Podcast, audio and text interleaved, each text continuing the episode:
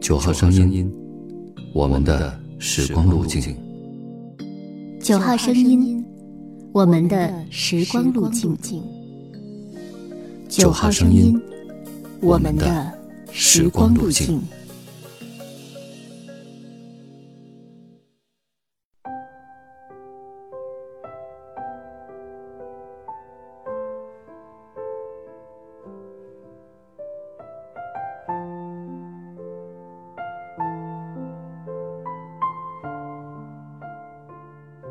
你好，欢迎关注微信公众号“九号声音”，收听我们。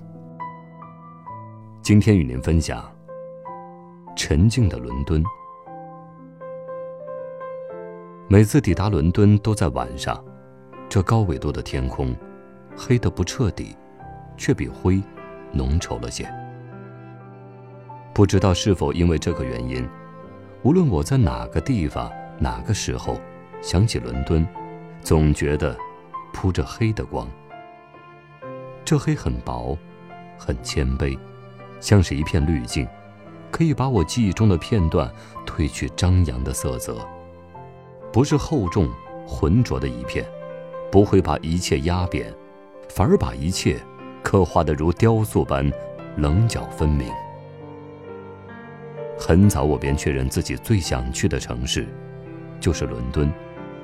这种吸引我的伦敦幻想，是几个作家几本小说构成的。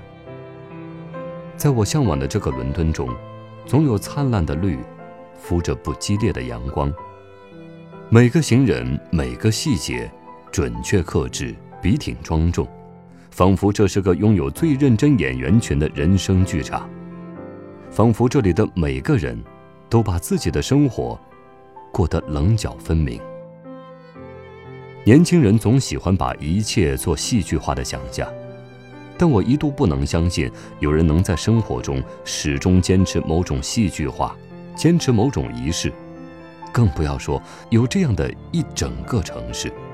直到我真的抵达了伦敦，第一次到达伦敦，不仅是夜晚，还弥漫着淡淡的雨。这么一个略带戏剧化的天气里。我搭上一辆戏剧化的传统的黑色的士，抵达一个有着一定年头，因此残存着某种戏剧感的宾馆，并且最终被一个穿着戏剧化的门童迎入房间。走上街头，他们再随意的话语都字正腔圆，每一个人的穿着都看似对自己进行适当的阐述。那次旅程，我还曾入住一个朋友租住的家里。房东是个老伦敦人，曾经在一家跨国酒店工作。退休后，单身的他买了这栋房子，出租其中的两个房间，尝试让一个个陌生人的生活来带给我惊喜。即使多年一个人，他依然习惯每天早上早早起床，认真地打开音乐，庄重地处理每个食材，以及吃早餐必须坚持的英国礼仪。每个早上，他还要烤好饼干。下午一看到阳光，他一定会搬出躺椅，泡上现磨的咖啡，精致的摆好饼干，抹上防晒油，邀请他的租客一起来享受下午茶。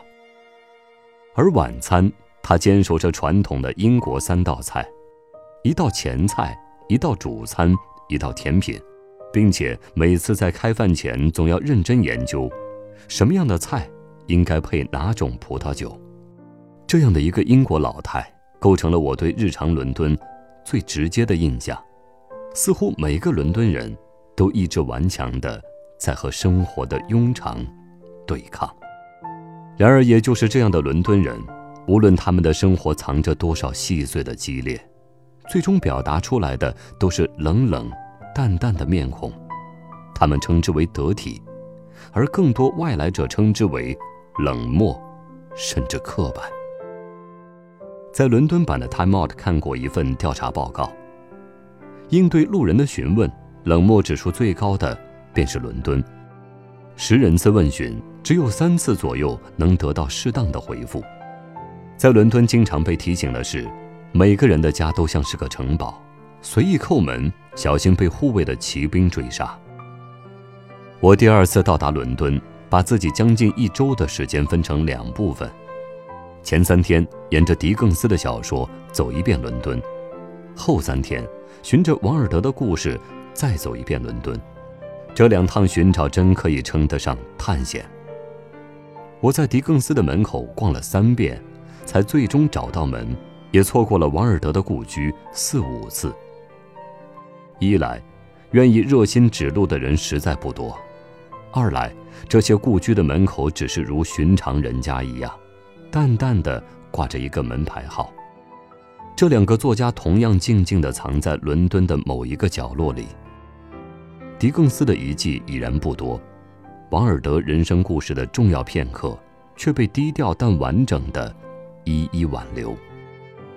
这种时间积累的大众的选择，或许说明，狄更斯是伦敦人对自己的要求，而王尔德是他们心中的热望。王尔德常去的公园还指示着他曾闲坐的位置，他长期租住的酒店变换了几个主人。却还是为那个当时被所有伦敦人指责的作家，刻意保持着原来的摆设。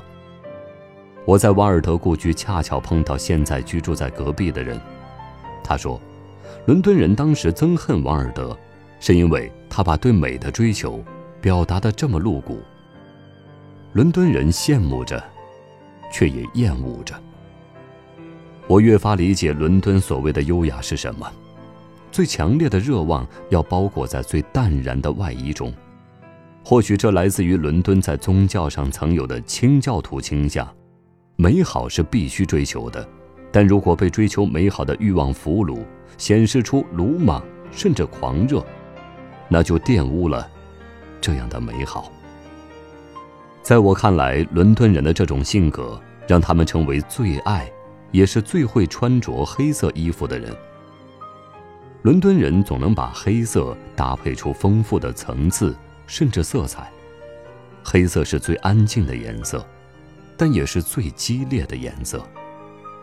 记得有一次，恰好在下班时间到达金融港，从扶梯上来，迎面是一个个穿着得体、冷峻的人，裹着笔挺的黑衣服，朝地铁涌去，就像一条黑色的河流，看似平静，却激烈的。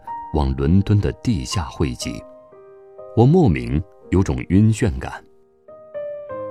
细细打量这黑色河流里的每个分子，坚硬、安静，就像这黑色的河流，就像伦敦。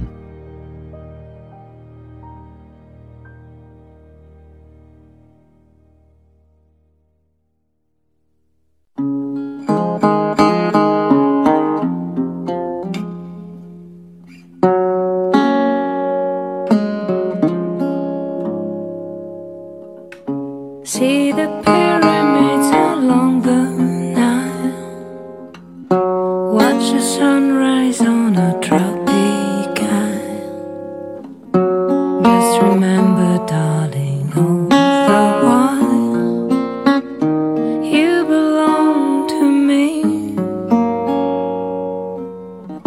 See the